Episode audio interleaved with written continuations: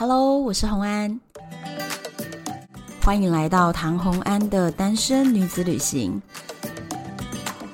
在这里，你会听到关于一个女生旅行会遇到的各种奇遇，一个人旅行的技巧，当然还有异国恋情。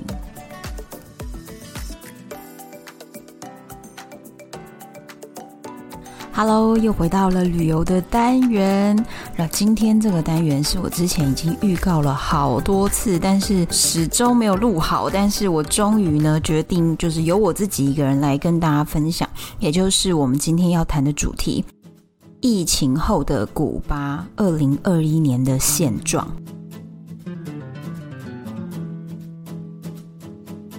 其实这个主题真的非常难找到来宾跟我一起聊这个话题。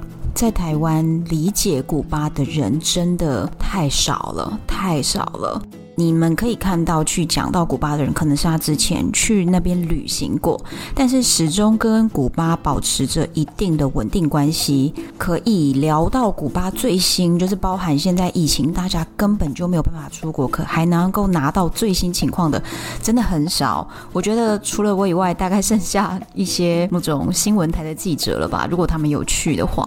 那我其实当然在疫情之后，我也没有去古巴呀。而且呢，我的忠实听众们都知道，我跟 Kenny 其实已经没有联系了，在这半年多，自从我上一次拒绝他的复合之后，我们就没有联系了。那所以，我如何得到这些消息的呢？就是我在古巴有一位朋友，他是中国人，在古巴已经待了八年，从留学一直到现在就业，已经入籍，所以他了解古巴，而且是可以从我们的角度去理解到古巴到底发生了什么事情。所以我今天就来跟大家分享，我从他这边得到的非常非常多最新最新的消息，也让大家稍微了解一下啊，可怜的古巴啊，疫情之后到底是什么样子的呢？第一个就是我们要先谈到啊，疫情后呢，古巴发生了两件大事，也就是之前如果你们有关注的话，你们会知道，古巴发生了第一件事情是它的双轨制的货币制度改变了。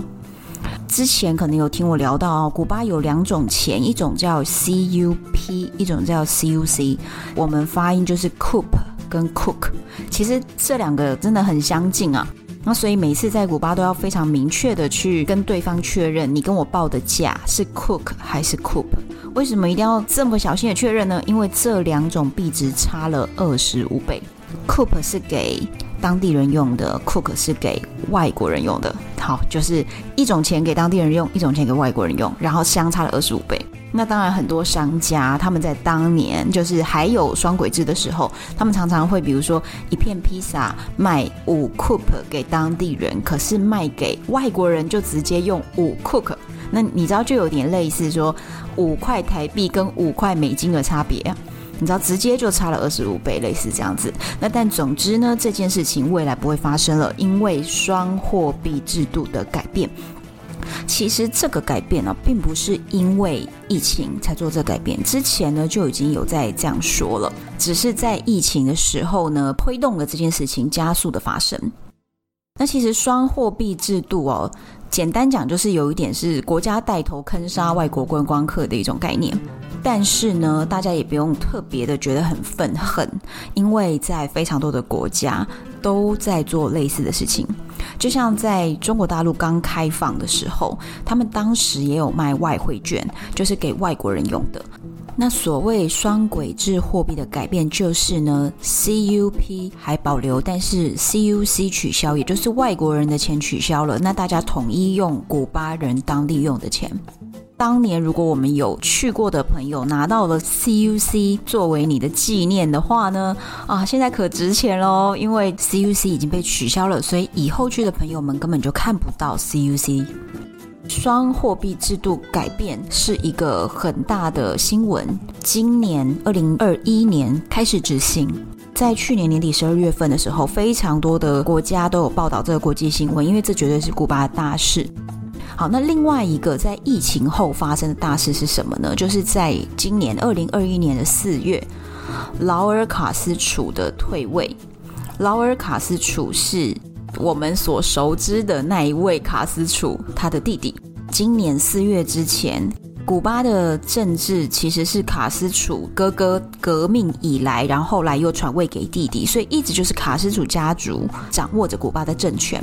今年的四月十九号，迪亚士他取代了劳尔卡斯楚开始执政，结束了这位卡斯楚弟弟的十年的执政时期哦。这位迪亚士其实也都是卡斯楚他们内定的，但是你可以看出来有那么一点，他们想要走向政治开放的一个路线。但是迪亚士其实也都是他们自己内定的，所以国际间也都在观察，说到底古巴共产政体会走向开放吗？内定的迪亚士现在当政了，那他是不是依然在卡斯楚家族底下，就是成为他们的傀儡呢？就是大家也在关注。好，那我刚刚讲了两件事情，一个是双货币制度的改变，另外一个是卡斯楚弟弟的退位。这两件事情都是在疫情后发生两大新闻，但其实这都不是因为疫情才发生的事，都不是哦。这两件事情本来就已经有在酝酿，而且也都有在谈，也有新闻放出风向球，看看古巴人民的接受度。所以一直都有这些风声，只是不知道什么时候会彻底实施。疫情加速了这两件事情的发生。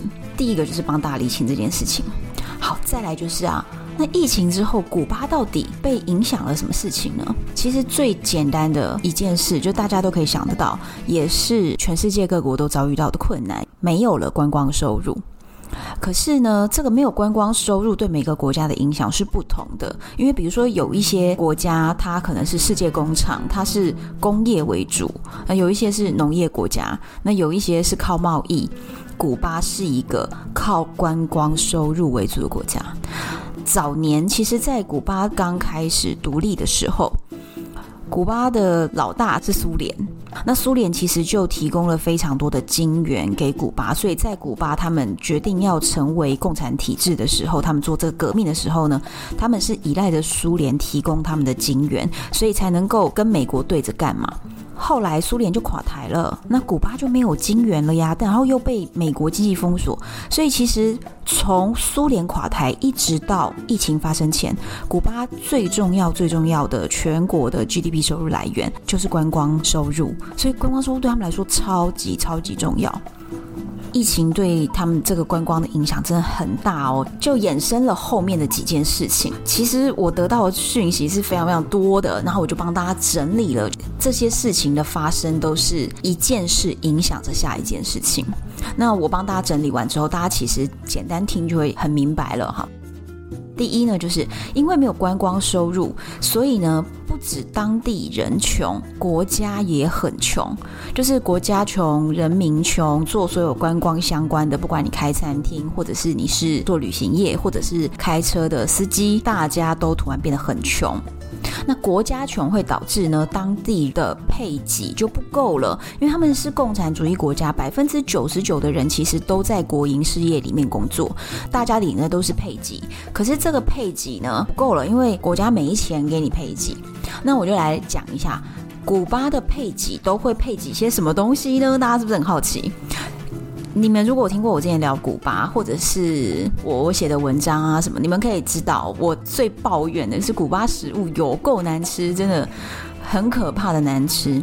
原因一方面是古巴这个国家从六零年代穷到现在，等于是穷了六十年。穷的人是没有力气跟文化去培养什么美食的，这是不可能的。他们能吃饱就不错了，那东西都很难吃。那配给的东西呢，也乏善可陈，没有什么材料，所以这就是为什么他们也没什么饮食文化。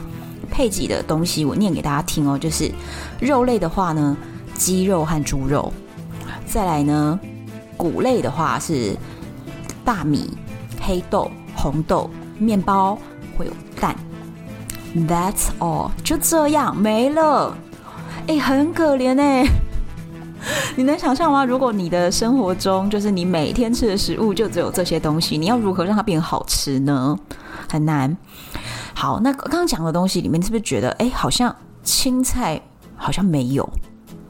哎，对，青菜真的没有，所以青菜你要自己去买，所以这就是为什么他们还要赚钱啊，然后去买青菜。但是他们其实大部分，如果农民能够种高经济作物。所谓经济作物，就是比如说他种烟叶，他就可以产雪茄嘛。那或者是他去种比较能够赚钱的东西，那他们多半也不会去种蔬菜。所以他们小市场吧，能够买到的蔬菜其实选项非常非常少。这就是为什么我这个走遍世界六十个国家的人，我在古巴想要自己去市场买点东西，然后在民宿做菜，基本是做不到的，因为你基本买不到东西，买不到食材。那他们的配给就是我刚刚讲的那几项，真的很少。水果偶尔会配一点点，但基本是没有。然后重点是像苹果啊、葡萄啊这种呢，是绝对没有配给的，因为对他们来说那是高级的水果。光是配给不足这件事，就是全民吃不饱哎，是不是很可怕？怎么办呢？好，乡下人的话呢，就是你配给什么我就吃什么。但是就大家都吃不太饱。其实我的古巴朋友就告诉我，他们真的蛮多人在疫情之后，在配给开始减量以后，其实是挨饿的。就是你每天有那么点东西吃，你就吃吧，然后不要太饿，不要饿晕了就好。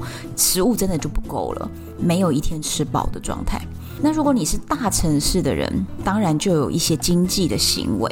好，大城市的人呢，就不是自己在那边种菜了，那他们是去超市买东西，对不对？可是因为呢，国家缺钱，就是在没有观光收入以后呢，古巴政府基本已经没有了主要的外汇收入，那他们怎么做？政府啊，居然在国营超市要求呢，只认美金，就是政府只收美金。当一个政府连自己的货币都不能相信的时候，你就知道这个状况是非常不好的。他们只认美金，因为美金比较稳定。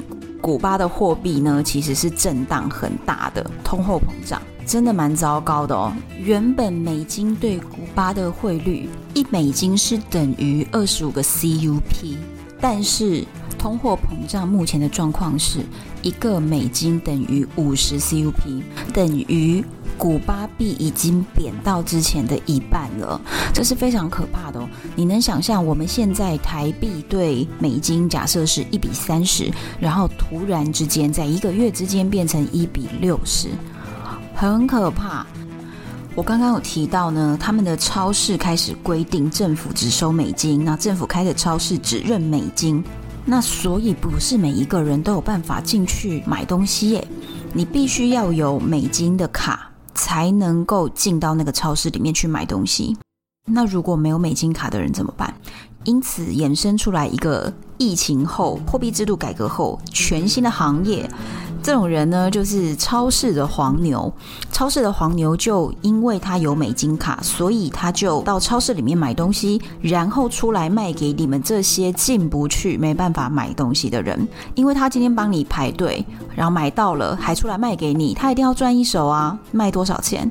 非常可怕，是超市标价的三倍。所以你想要光是货币呢，已经贬值了一半，也就是说，一美金变成五十个 CUP，已经贬值了一半以外，物价居然还涨三倍。所以现在对他们来说，整个物价的感受相当于之前的六倍。你就想想，你原本吃一餐饭只要一百块，现在吃一餐同样一个便当变成了六百块，你吃得下去吗？很可怕哎，我觉得古巴现在的状况其实是好惨啊，真的好惨，而且大家要在古巴的超市买东西非常辛苦哎。他们告诉我最新的状况是呢，早上五点去超市门口排队，拿到的号码牌是一百号。一百号轮到你进去买的时候是下午五点，早上五点去排队，下午五点你才能够进去买东西，而货架常常已经没有东西了，因为一整天就是十二个小时过去了，大家买都买完了，所以你这么晚进去你也买不到。那到底要几点去排队？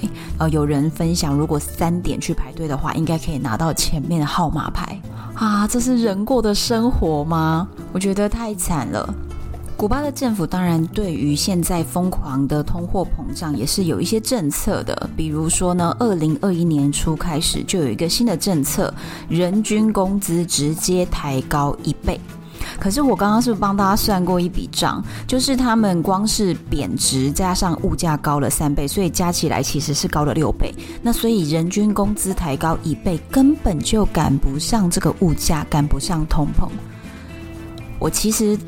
那一天在跟那个古巴朋友聊到这个事情的时候啊，他告诉我这些细节，我听到的时候真的是心情就不太好，因为古巴有很多我认识的人，我在那边待了这么久，所以对他们是有感情的。而且像 Kenny，我就算拒绝复合，他可能生气吧，就不想理我，不回应我，但是我还是会很担心他现在到底过的是什么样的生活啊？好惨哦，我都不能想象诶。想想看，我们台湾在这边就是这两个多月来经历这个三级的限制，然后所有的餐厅快倒了，还是很多餐厅也已经倒了。这么辛苦的日子，跟古巴比起来，是不是其实我们已经是很幸福的了？可是我们都已经觉得叫苦连天，那你能想象古巴人现在在过什么样非人的生活呢？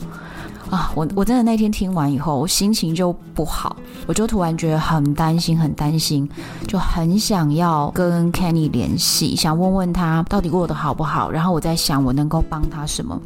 可是非常无奈，古巴对于全世界非多的国家，包含台湾，都认为古巴是一个高风险国家，所以即便我今天愿意拿着，比如说两百欧元去银行想要汇钱到古巴，是不可以汇的。这件事情我之前试过，所以除非真的有人要飞去古巴，而我托那个人把现金钞票直接带进去，不然是没有办法做跨国汇兑的。我就算很心急，也没有办法替他做任何事。那我也没有联系他，因为我觉得要么真的帮得上忙，不然以他那个双子座的性格哦。如果我只是传讯息说你过得好吗？我希望你过得很好。我告诉你，双子座不想听这个啦。双子座觉得你这一点都不切实际，这些这些呃帮不上忙的关心就免了啊。我很懂他的性格，所以啊，我当下其实真的心情是很心急的，但是我什么也做不了，所以我也没有做任何事情。接下来就是在二零二一年的七月，也就是两个月前呢。古巴发生了抗议活动，各个省份、各个城市的最主要的市中心呢，都有很多人聚集去抗议。抗议什么呢？主要是抗议政府无能啊。其实古巴人苦日子过这么久，现在才在这边说政府无能，我觉得他们已经非常能够忍耐了。他们认为的政府无能是哪些方面呢？就是第一，缺乏食物；再来呢，缺乏药品，因为他们现在这个状况也跟我们一样，就是缺疫苗啊。那他们没有在跟国外买疫苗。首先，第一，我认为他们也买不起哦。那另外一个呢，就是古巴的医疗其实也算是非常非常厉害了，而是称霸拉丁美洲。很多拉丁美洲比较落后的国家都在期待着古巴的疫苗的研发可以分享给他们，或者是说卖给他们。所以，古巴的医疗已经是拉丁美洲第一。那这样听起来，他们的疫苗部分应该是没有问题的。为什么人民还要为了这件事情上街头呢？因为呢，古巴政府直接研发出两种疫苗，一种呢是给成年人打的，另外一种是给儿童打的。但是这两种疫苗都没有通过国际认证。然后再来是，他们已经开始为两岁的儿童都施打他们研发给小孩子打的那种疫苗。以目前的世界的状况来说，有一些国家宣称他们即将要为小孩打疫苗，但是全世界唯一执行的目前只有古巴，就是其他国家只是宣称之后要这么做，但是还没有给小孩子打。那现在是古巴已经帮两岁的小孩子都开始打疫苗了。那他们宣布他们的疫苗覆盖率达到了百分之七十五。但是这个疫苗就是没有得到国际认证的。药品的部分也是人民 complain 的一个很重要的点，然后再来另外一个是停电，那所以这几件事情就是导致这些人民愤怒的走上街头。但是古巴政府嘛，为了控制一下舆论，毕竟他们是一个共产国家，也不是一个民主国家，可以让你随便在街上骂总统的啊。那他们的做法是什么呢？就是古巴政府全国断网，在今年七月初左右断网三周，全国断网，没有人可以用网络。因为其实从那个网络，然后 Facebook 社群网络开始，像茉莉花革命就是靠着网络打响革命第一炮嘛。所以现在很多的政体在面临人民抗议的时候，就会首先想办法在网络上面做控制。那我可以跟大家讲啊，其实政府在人民有一些反动的时候做网络控制，并不是古巴才这样做，非常多的国家这样做。比如说，二零二零年的八月，白俄罗斯也是发生了大规模抗议之后，他们那种内部断网。然后，比如说埃塞俄比亚、亚美尼亚、乌干达、伊朗、乍得、塞内加尔、刚果共和国，还有印度。我刚刚讲的这一连串国家都在疫情从二零二零年到二一年这一年半的时间内，因为人民的抗议而出现了断网这件事情。古巴就是直接全国断网。我的朋友告诉我，其实那些游行都还算理。那新闻上是怎么说的呢？古巴政府是表示有一个人在跟警察有肢体冲突之后死亡，这个是政府公开的。但是呢，古巴当地的人权组织是表示说，当局已经逮捕了一百多人。所以其实到底实际状况是怎么样？如果你没有亲自到现场的话呢，很难说。不可否认，政府可能是大规模的封锁消息。那但是我住在那边的朋友是认为没有什么事情，都还算是理智的，甚至其实还是有很多人支持古巴政府的哦。为什么？因为呢，古巴政府其实是提供全国人民免费医疗，这个状况下还是很多人受到政府的照顾。这些人也上街头去表达我支持古巴政府的理念，所以反对的和支持的都有上街头。我觉得还有另外一点更加有趣，就是呢，古巴政府对于人民的这些抗议，政府官方出来是什么说法呢？他们的说法是。一切都是美国人的错，美国人对我们实施经济封锁，导致我们现在国家很穷，物资缺乏，所以一切都是美国人的错。这个就是古巴政府对人民的交代。然后，古巴政府也超妙的哦，就在他们发表这样子的声明，就是都是美国害的以后呢，他们也在大规模的当地人民想要争取自由、争取权利的这个游行之后呢，组织了新的一场游行，就是都是美国人的错的游行。所以其实他们就是一波游行、一波游行、一波游行，但是呢，其实是有两种不同的声音。那美国政府又怎么说呢？美国政府对于目前古巴人民的一些反动呢，还有一些抗议的活动，古巴政府的意思是说，我们绝对反对任何古巴人试图乘船离开古巴，然后到达美国的任何海岸，拒绝这个企图。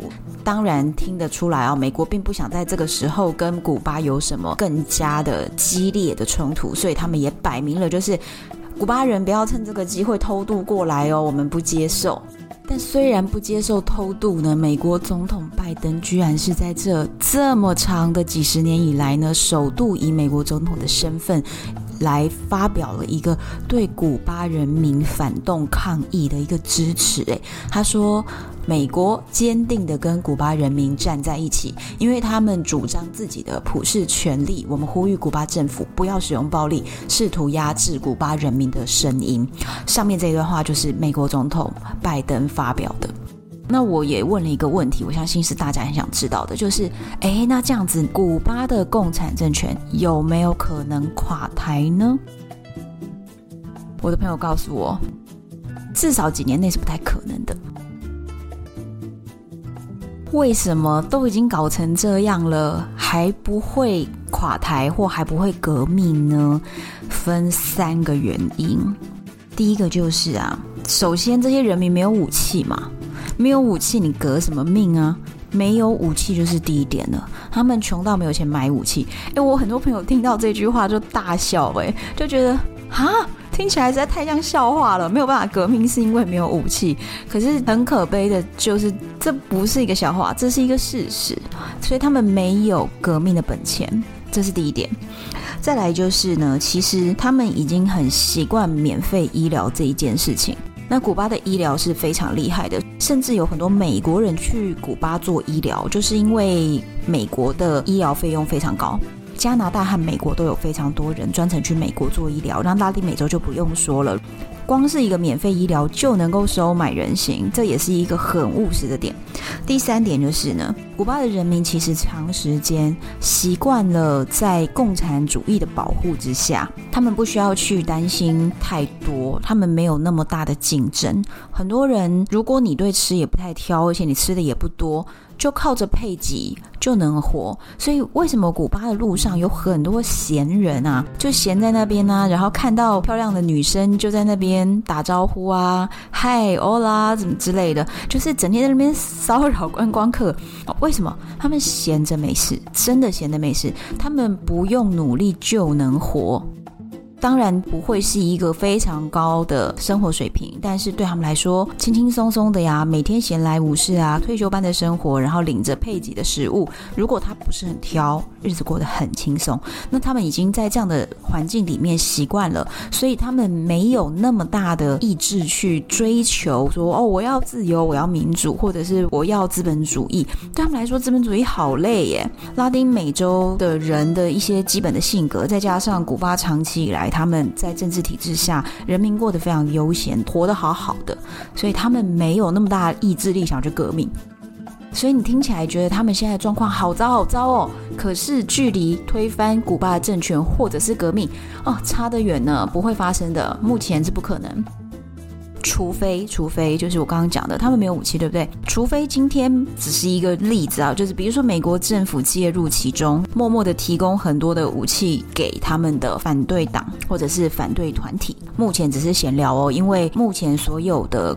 国际的新闻里面并没有提到这件事情，但是美国人呢，在别人的国家里面穷缴获，然后在别人的国家扶植反对团体，推翻当地政权，建立美国的傀儡政府。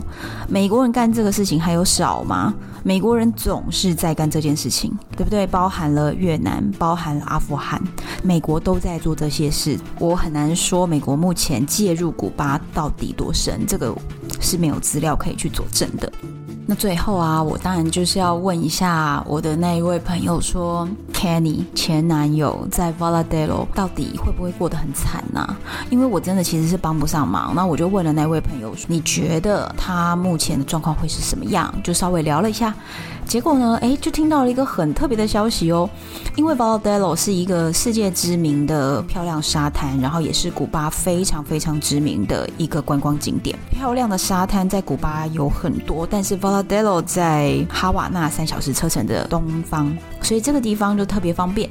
那古巴政府当时为了推广这个地方度假胜地嘛，所以在 Varadero 有一个国际机场。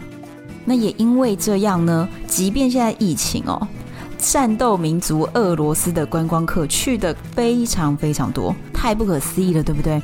其实，在疫情期间呢，我观察到俄罗斯还是照常出团，他们出团到土耳其，出团到摩洛哥，同时也一样照常出团去古巴。那他们的做法是直接从 Varadero 机场进去，然后专车接到 Varadero 所有海岸的度假村里面。那边流行的度假村方式就是全包式酒店，就是你一进去，他就给你手上套一个环，很像我们去，比如说夜店，或者是去一个 party，或者是去乐园，他手上会给你一个指环，而这个指环呢，就证明了你是住客，所以全包在里面的吃饭、喝酒、饮料、表演，全部你只要手上有带这个指环，你就可以一直待在里面，一直到你退房，他会把这个指环剪掉。所以他们现在 Vodello 相信是过得还行。行的，就这个区域，Kenny 在这边就是服务观光客，那这边还有观光客，而且主要大众是俄罗斯人。听到这个，我就稍微比较放心了一点啊。虽然我帮不上忙，但是至少我知道他不会饿死啊。好，最后呢，就跟大家讲一讲了。如果现在想去古巴，我相信你们没有那么疯狂，但是我可以告诉大家现在最新的状况。如果你想要去古巴的话呢，现在可不可以入境？通通都可以，因为古巴就是依赖着观光收入，所以他们非常需要观光客前往。如果你愿意去，他当然欢迎，只要有核酸检测的报告就可以入境。但是现在的机票非常的贵。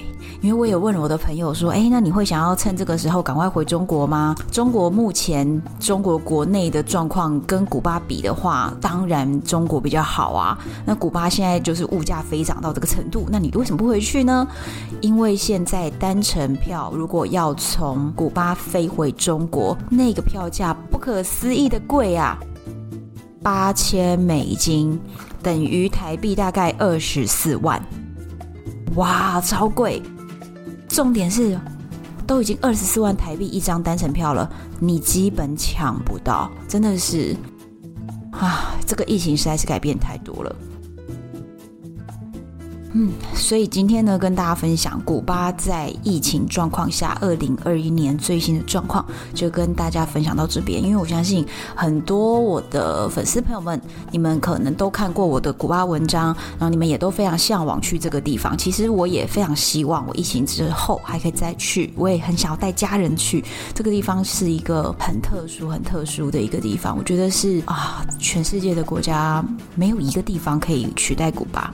一起帮古巴和全球的疫情许个愿吧，希望这个疫情赶快过，希望古巴的这些朋友们日子不要过得那么辛苦。